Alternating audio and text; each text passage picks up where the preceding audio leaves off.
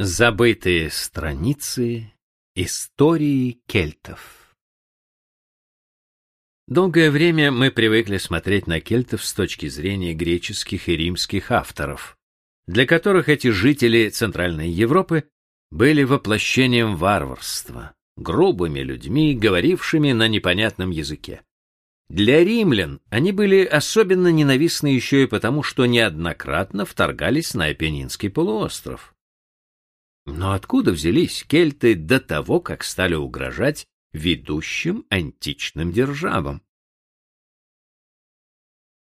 В письменных источниках почти не найти сведений о ранней истории кельтов.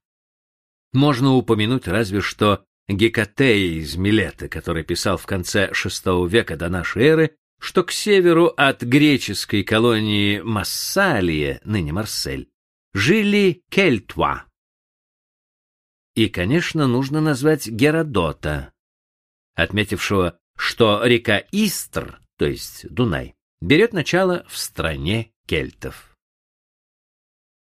Археологические исследования последних лет подтверждают рассказы античных авторов. Именно кельты были основателями первых городских поселений, лежавших к северу от Альп. Деревянные укрепления, подчас стянувшиеся на километры, ограждали эти города. Позднее кельты стали возводить вокруг них еще и земляные валы, обложенные камнем.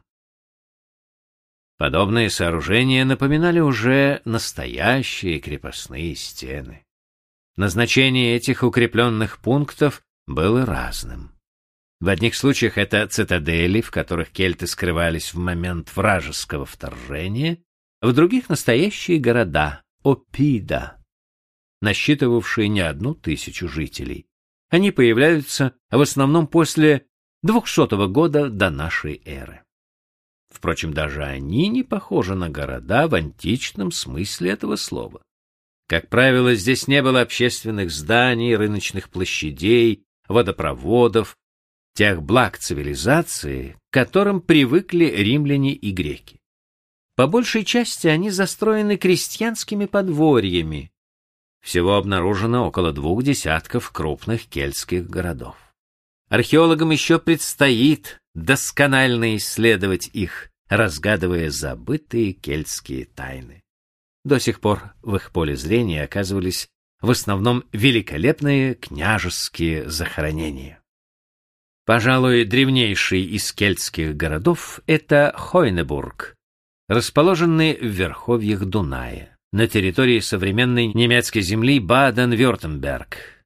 Две с половиной тысячи лет назад здесь пролегал важный торговый путь, соединявший юг Франции с северной Италией, населенный тогда этрусками и греками. Раскопки, проводившиеся в последние десятилетия, позволили частично восстановить бурную судьбу кельтской метрополии. Ее история уходит в далекое прошлое. Все начинается с небольших укрепленных построек, которые вырастают на холмах по обоим берегам Дуная около тысячного года до нашей эры.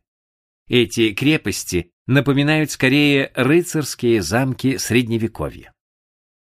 Примерно к 600 году до нашей эры Одна из них разрастается, превращаясь в настоящий город. Это и есть Хойнебург.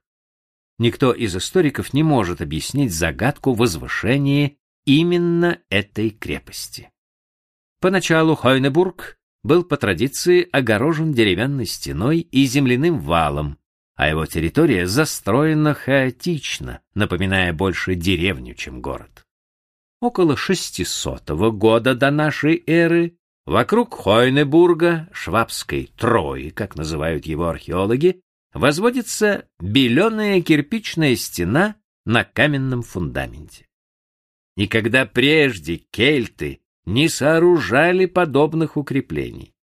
Несомненно, они построили их по образу и подобию стен, окружавших средиземноморские города. Меняется и характер городской застройки. Былой беспорядок уступает место четкой планировке. Вдоль улиц располагаются дома, возведенные по единому плану. Возможно, их строил архитектор, приглашенный из греческой колонии или учившийся у греков. Что же касается населения, его численность могла составлять от 5 до 10 тысяч человек, то, вероятно, его основная часть теперь — ремесленники, гончары и кузнецы.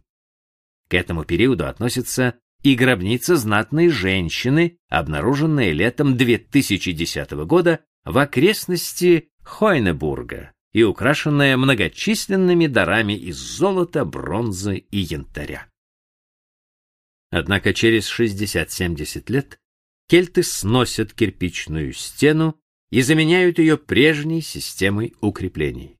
Внутри города вновь воцаряется беспорядок.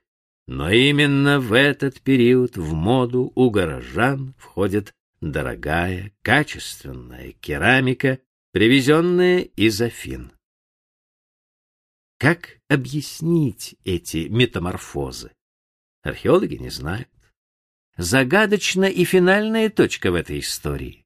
В конце V века до нашей эры кельты вдруг покидают Хойнебург.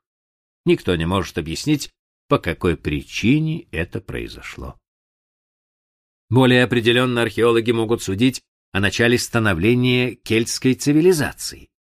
Ее колыбелью являются юго-западные области современной Германии, а также прилегающие к ним территории Бургундии на западе и Чехии на востоке. Вот как выглядит краткая история кельтских тайн в свете археологических находок. В IX-XVIII веках до нашей эры в северной и центральной Италии, где живут люди культуры Виланова и Этруски, сооружаются могильные курганы и царские резиденции, возможно, возводимые по образу и подобию соответствующих построек на территории Малой Азии. Примерно через сто лет мода на эти сооружения распространяется и в Центральной Европе. В это время здесь господствует теплый климат с обилием осадков, что облегчает занятие земледелием. На этом фоне стремительно развивается кельтская культура.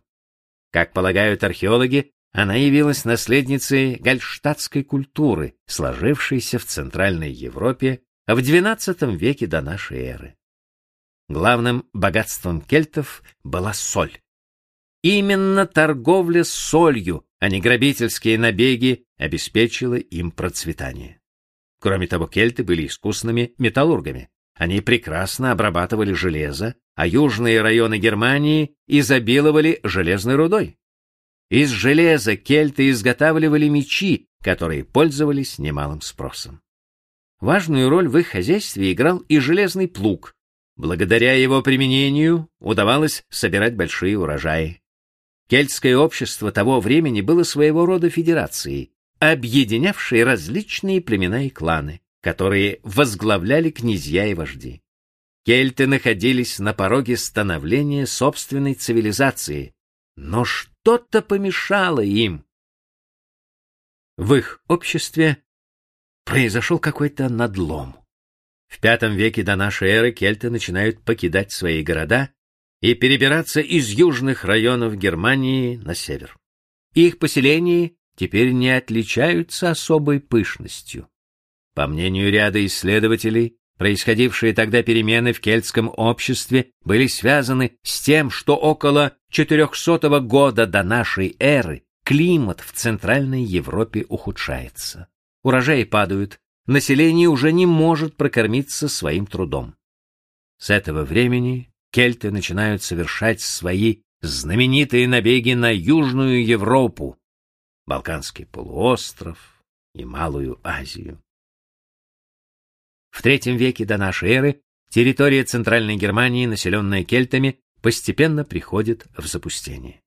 Даже поля, которые они еще недавно обрабатывали, теперь поглощаются лесом.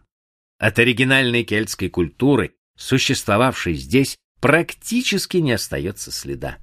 История кельтов пишется теперь в других частях Европы, прежде всего во Франции.